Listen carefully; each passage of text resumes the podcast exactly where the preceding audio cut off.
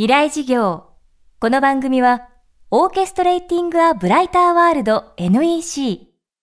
暮らしをもっと楽しく快適に、川口義賢がお送りします。未来授業月曜日チャプト1未来事業。今週の講師は、漫才師でタレントの島田洋七さんです。1970年代、漫才コンビ B&B で一世を風靡。漫才ブームの立役者となる一方祖母との暮らしを綴ったエッセイ「佐賀のガバイばあちゃん」シリーズが大ヒット。国内外合わせて累計1000万部を突破するベストセラーとなりました。洋七さんが語る祖母のエピソードを大絶賛し出版化を後押ししてくれたのはあのビートたけしさんです。未来授業1時間目。テーマは人生の教科書。漫才ブームがか一段落してまあずっとフラフラっていうかずっと講演会ばっかりやってて。でももう一回なんか当てたいなと。なんか俺もやりたいと。もう一回やったらええなと思って。それでまあ群馬県の伊香保温泉ってとこで千吉良人泉っていうとこであのお金払って泊まってたら絶対なんか結果を出すやろと。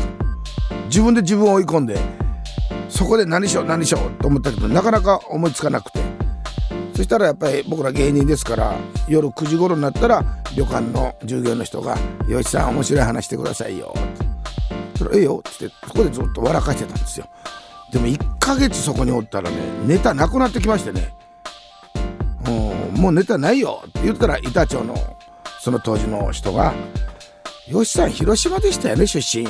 ああまあだからもみじまんじゅうって言ってたんですよ」って言ったらでも本当はね小学校2年から中学校を卒業する8年間は広島からばあちゃん家に預けられたんや「あそうなんですか」で「どんなばあちゃんでした?」とかで「ばあちゃん子だね」って言われて「うんこんなばあちゃんやったよ」ってずっと喋ったらもう10人ぐらいがこう私の部屋に来てましてね従業員の方がもう泣いて笑って喜ぶんですよ。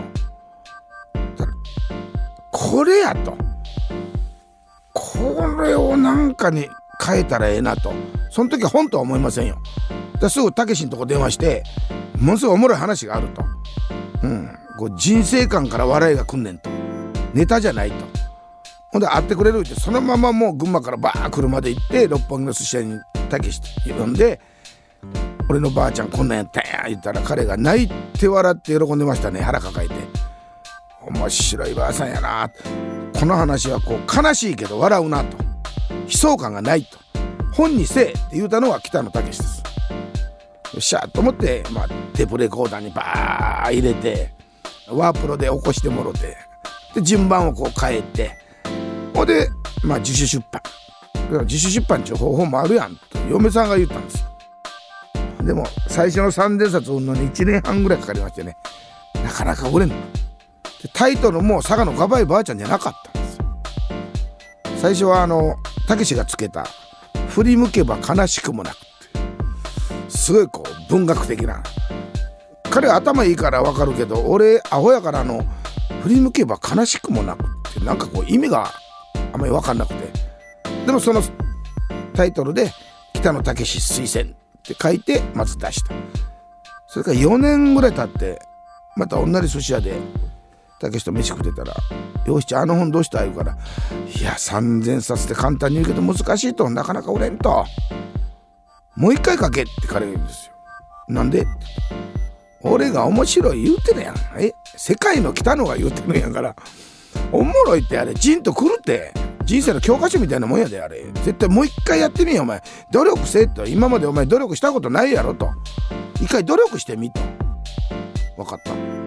と思ってまた嫁さんにお金借りてまた3,000冊作ってタイトルだけ変えたんですよ。やっぱり俺が分かりやすい方がええかと。で中学校が佐賀やから同級生知り合いに売れたらいいと思って佐賀のガバイばあちゃんに僕はまあ変えたんですね。そして今度また講演会でこう売ったらなんか意味わからんけど5年の歳月が過ぎたら結構売れるんですよ。100冊ぐらい持っていくんやけどなくなる時もあるんですね。それずっとやってたらねなんと手売りで2万冊売れましたね。うん、それが新聞にちょこっとこうそれを徳間書店の人が見て「美輪さん」って女性の方で「読んでみたいですね」って「ください」って言ったら「また23週間したら電話します」って「ありがとうございます」もうかかってこんと思った。それまで40社ぐらい回ってますから。ところが4 5 0分で電話あったんです。面白い。よしさんこれ全国版で出しましょう。それそれで嬉しかったけどほんま4 5 0分で読めたん？普通3時間とかかかるよ。って言ったら皆さんが「読めますよこれ。失礼ですけどあのひらがなだらけですから難しい字がない。分かりやすこれでいいんです」と内容がいっぱい詰まってますから。っていうことで発売していただいたんですね。それがきっかけなんです。今週の講師は漫才師でタレントの島田洋七さん。今日は人生の教科書をテーマにお送りしました。明日も島田洋七さんの授業をお届けします。川口技研。階段での転落。大きな怪我につながるので怖いですよね。足元の見分けにくい階段でもコントラストでくっきり。白いスベラーズが登場しました皆様の暮らしをもっと楽しく快適に。川口技研のスベラーズです。未来事業。この番組はオーケストレーティングアブライターワールド NEC 暮らしをもっと楽しく快適に川口技研がお送りしました。